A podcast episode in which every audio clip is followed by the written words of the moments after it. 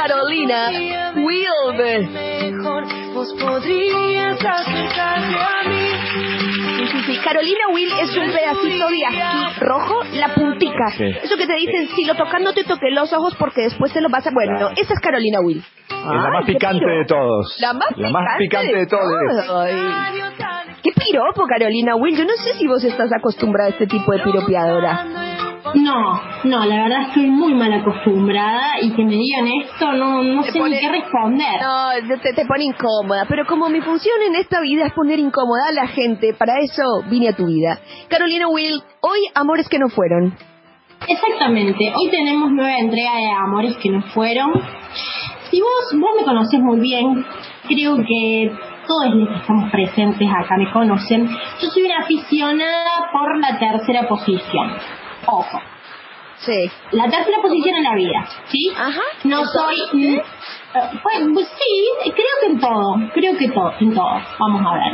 No soy ni menotista ni bilardista, soy bielcista, no, no busco negro ni blanco verde, no soy yankee ni marxista peronista, ni River ni Boca independiente. Y en lo que es el universo de Brad Pitt también tercera posición, porque no soy ni Jennifer Aniston ni Angelina Jolie, sino que me quedo con Gwyneth Paltrow. La mierda. ¡A la mierda! Sos la outsider.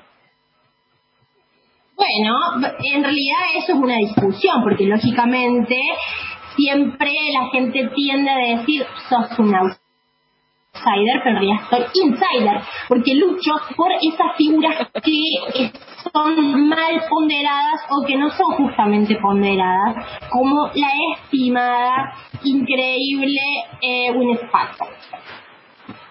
Bien. Eh, no sos ni el café ni el cortado, sos el té de frutos rojos.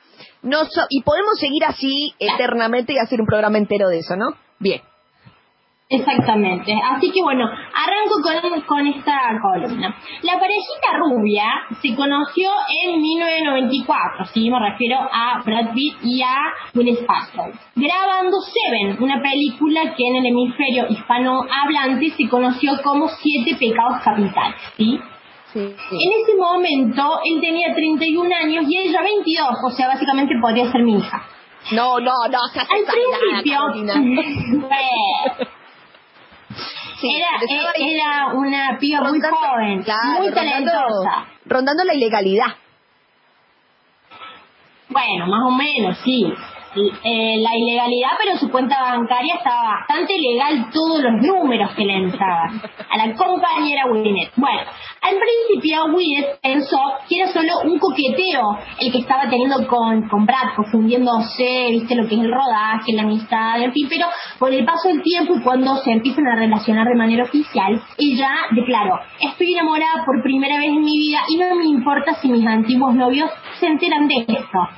Usted sabe muy bien esa declaración, ¿qué tiene que ver? Porque en definitiva, hermana, obviamente vas a querer que tus exnovios se enteren de que estás saliendo con, con una nueva persona, pero además de eso, es nada más y nada menos que Brad Pitt. Brad Pitt. O sea, escúchame, ¿qué me importa? No, lo que estaba diciendo, en realidad el subtexto era quiero no no es no me importa lo que piensen, sino miren hijos de frula con quién estoy saliendo. Esa Claro. es la, la cosa. No, no Aparte- quiero que se sientan mal. No, mira, hijo de frula, lo que dejaste ir, se están comiendo. No, bueno, eso. Aparte, Brad Pitt, eh, eh, dejar pasar a Brad Pitt es el octavo pecado capital. Esa película eran siete pecados capitales y dejar pasar a Brad Pitt era el, el octavo. Era lo Sabelo. octavo, por supuesto. gravísimo. A su parte, Brad declaraba, mi chica, refiriéndose a Winnet, tiene clase. Todo lo que puedo decir es que nunca he sido más feliz en mi vida. O sea, estaban en una situación maravillosa. Eh, digamos, en lo que fueron las vísperas y el comienzo de este romance, Winnet vivió un episodio espantoso. El infame productor Harvey Weinstein quien eh, hasta el momento está acusado de 23 abusos sexuales en lo que es el, el planeta Hollywood, intentó abusar sexualmente de ella en un hotel de Beverly Hills cuando estaban rodando la película Emma.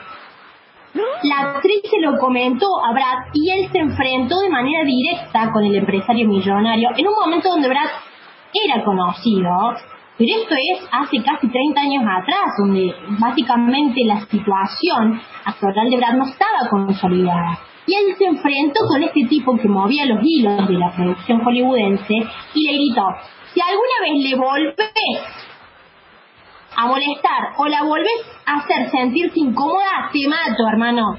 Te mato.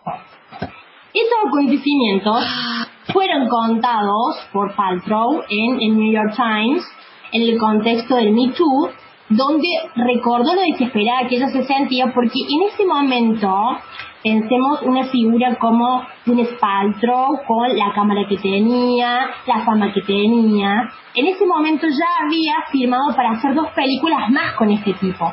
¿sí? Entonces la situación de desesperación que tienen incluso las personas con gran relevancia y fama es para que veamos las ataduras en las cuales en algunas situaciones eh, se ven sometidas estas personas. ¿sí? Por ende, tenía que seguir laburando con el, imbécil este y eh, lógicamente ella con el paso del tiempo valoró muchísimo la actitud de Brad. ¿Sí? Porque fue en ese momento el único que la defendió y la apoyó, porque en ese momento el resto se hacían los dolos. ¿Sí? Más allá de este relato, sí. ¿Puede ser menos perfecto este señor? O sea, porque una, porque esto se suma a tener eh, 60 años y estar como un pibe, o sea, no no se puede, algún pacto con alguien hizo este este bueno. Sí, conoces a Joe Black, hace el pacto con la muerte, así que básicamente es la muerte, una muerte hermosa. Bueno. Tenés razón.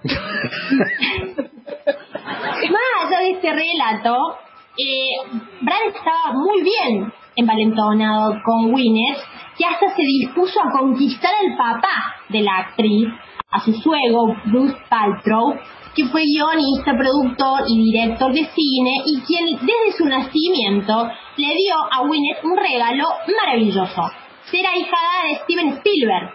Ah, bueno. que comparte con Drew Barrymore, a quien hizo debutar en el cine como la hermanita de Elliot en E.T. No, bueno, de Charlie. El problema, Beto, era de padrinos, ¿entendés? Claro, esto es como es como Juanita Viale diciendo a mí nadie me regaló nada, ¿no? Y, y hablar a favor de la meritocracia, claro, claro. Claro, a mí nadie me regaló nada, yo lo que hago me lo gano con esfuerzo. Ese, Claro. el, el problema es nuestros padrinos y nuestras madrinas. Como diría la revista Barcelona, a mí nadie me regaló nada, me lo gané todo con el esfuerzo de mi herencia. Perfecto. Estaba todo bien hasta que Brad le propuso matrimonio a Winnet. Y ella se vio en una encrucijada muy complicada porque, pensemos, en ese momento ya había pasado un tiempito de la relación, pero ella tenía 25 años. Entonces No, no. se vio como confundida por decir, tengo a una persona no sé si perfecta, pero lo- los más altos estándares de calidad y de perfección son Brad Pitt. Pero yo tengo Pasa la- 25 años. Claro. Pasaba la norma Siram, seguro. La- mira, las normas APA, las normas ISO, las nor- todas las normas, las normas Leandro, todas las normas. La norma. Sí, y así todo no quiso. Oh, no, yo estoy yendo a googlear esto ya mismo. Finalmente le termina diciendo que no. A partir de ahí, el vínculo se torna un poquito tóxico porque Winnet empezó como a irse por la canaleta, ¿sí? Eh, ¿Por qué? Bueno, hay algunos episodios en los cuales in- incluso la actriz admite que le fue infiel a Brad con su compañero en la película Dos vidas en un instante, John Hannan. Estas dos no. Lo que hacen No. reflexionar a Brad que en vez de decirle todos los epítetos que podamos imaginar que un hombre, eh, con los que un hombre se dirige a una mujer en estos casos, Brad concluyó simplemente en este momento la estimada Winnet no está preparada para casarse conmigo y yo quiero tener otro tipo de relación. Bueno, No, ah, no, encima, no, marica, es que esto es un montón, esto es un montón, esto es un montón. Encima el tipo dice, pero yo quería todo con vos, negra, y vos no quisiste. Bueno, definitivamente no estabas preparada para casarte conmigo. Está bien, te No, dejo ir y voy a ella buscar la compañera de mi vida. No esa, ella necesitaba comparar, pues no podía ser tan perfecto todo. Entonces digo, bueno, voy a comparar, me voy a enganchar con un salame, porque cualquiera al lado de Brad es un salame. No, no, en pero todo además Entonces, es un salami. yo- Perdón. Dijo, bueno, ¿con Bueno. quién? Bueno, compará, Eso- fíjate, compará y fíjate. Eso lo que dice Beto es muy, muy buen indicador. Ya vamos a ver por qué. Se terminan distanciando tres años después, en 1997, bajo el término de separación consciente. Winnet Ah. reconoce que después de eso cayó en un gran y largo pozo depresivo de tristeza y nostalgia. Al poco tiempo, Brad conoce a Jennifer Aniston y Winnet Listo. tiene la pésima decisión de empezar a salir con Ben Affleck, que es No. una estatua a la pelotudez humana. No. No. Claro.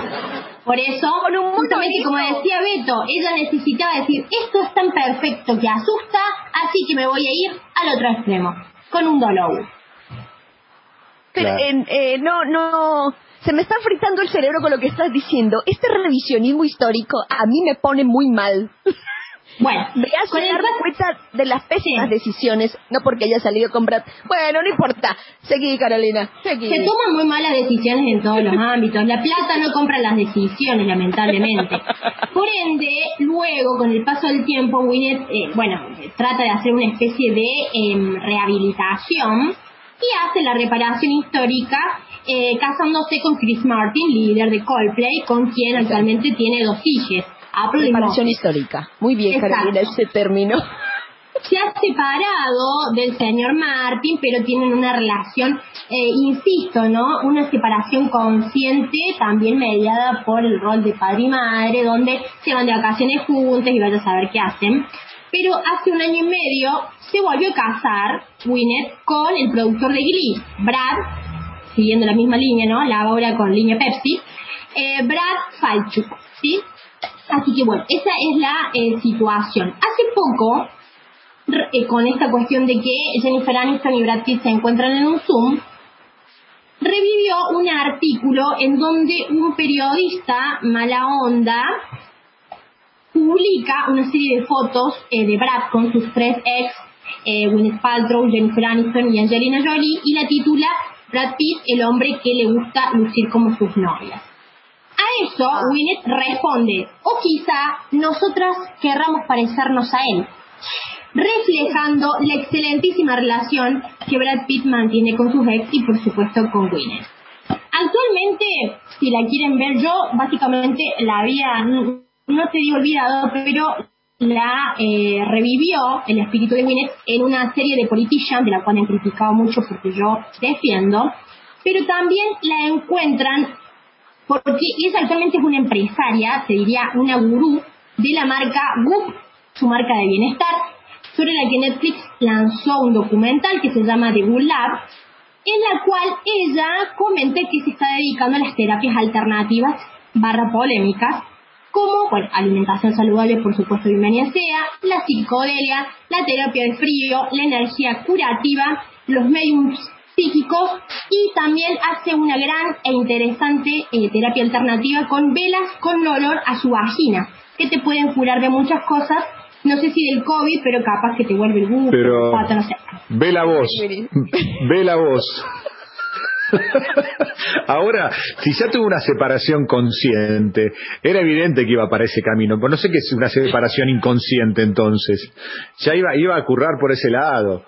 Aparte No, no. tiene que tratar de, de- de encontrar una manera de, de- justificarse cuando se levanta a la mañana y dice, ¿por qué no está Brad Pitt al lado mío? Porque soy una... Bueno, se tiene que ir por un lugar alternativo Y entonces para ahí no cuando- un. Claro, cuando dice, ¿por qué no, ¿por qué no le dije que sí a Brad a los 25? ¿Por qué no le dije que sí a Brad a los 25? ¡Tum! Velas con olor a vagina. Eh, es, el, el pensamiento es el, o sea, ¿cómo no llegar al pensamiento? Claro, Olor a cerrame vagina? la, cerrame la boca. Bueno. No, es que, es que debe haber dicho, bueno, ahora porque es joven, yo tengo 25, él tiene 30, pero cuando tenga 60, viste, no, no me voy a arrepentir de esta decisión. Y ahora que Brad Pitt tiene 60, lo mira y, por favor, engordá, quédate pelado, hace algo. Claro, Hacé que algo si te salga un diente, por favor. Por Dios, desteñite, algo, una, hacerme cualquier cosa. Bueno, mientras paso esta pena, ¡tuc! velas con olor a vagina. Me parece superador lo de las velas. Superado. Sí, es- es un la, compañera Winnet es ahí, bueno, e- es, media polémica y peligrosa. La verdad, vean la serie de Politician porque ella está muy bien. Yo no sé cuánta edad tendrá, supongo que unos eh, 10 añitos menos, unos 50. Está muy bien, es una gurú, espero que no termine en cana por una estafa piramidal. Pero bueno, hermana, se te pasó el tren, no sé, Y la terapia no. de frío yo la hago acá en invierno cuando me levanto para ir al baño, acá en mi casa, hace un frío y no sé si me hace, es lo que me mantiene vivo o no, pero eh, es que eso lo que, te mantenga, lo que te mantenga tan joven, Beto. Porque, Eso es cierto. digamos la verdad, Beto tiene 130 años y parece un chico de 40. Es decir, Exacto, sí, sí, tal cual. Carolina- Sí. No, yo no utilizo maquillaje directamente, pero Be- Beto ha hecho la gran Walt Disney de crear la película Frozen para que no sigan googleando si Walt Disney está frisado o no, Claro. porque la verdad está intachable, intachable.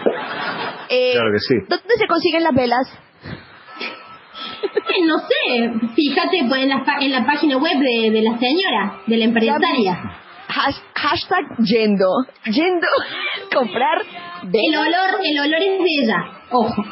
Mm. Por eso ahorita la vela. ¿Qué más quiero yo que tener en mi casa una vela con ese olor? Una casa con ese olor. Pod- Claro. eh, esto, esto, Bueno, si se hubiesen, estarían- si ¿cómo se hubiesen casado estarían en el, si se hubiesen casado ahora estarían en, en- a la venta las velas con los huevos de Brad Pitt, pero por suerte Capaz que la tiene, ¿eh? comprando eso. Capaz que lo Capaz tiene, no se estaba. tiene. Tiene un laboratorio la señora, capaz que lo está produciendo también. ¡Ay! Eh, yendo. Hashtag yendo por las velas con olor a huevo. Bueno, luza la jeringuita. Bueno, escucha, escucha, sáquenme de este pozo petrolero, les pido por favor. Pelados, sácame de acá. Yo buscaba amor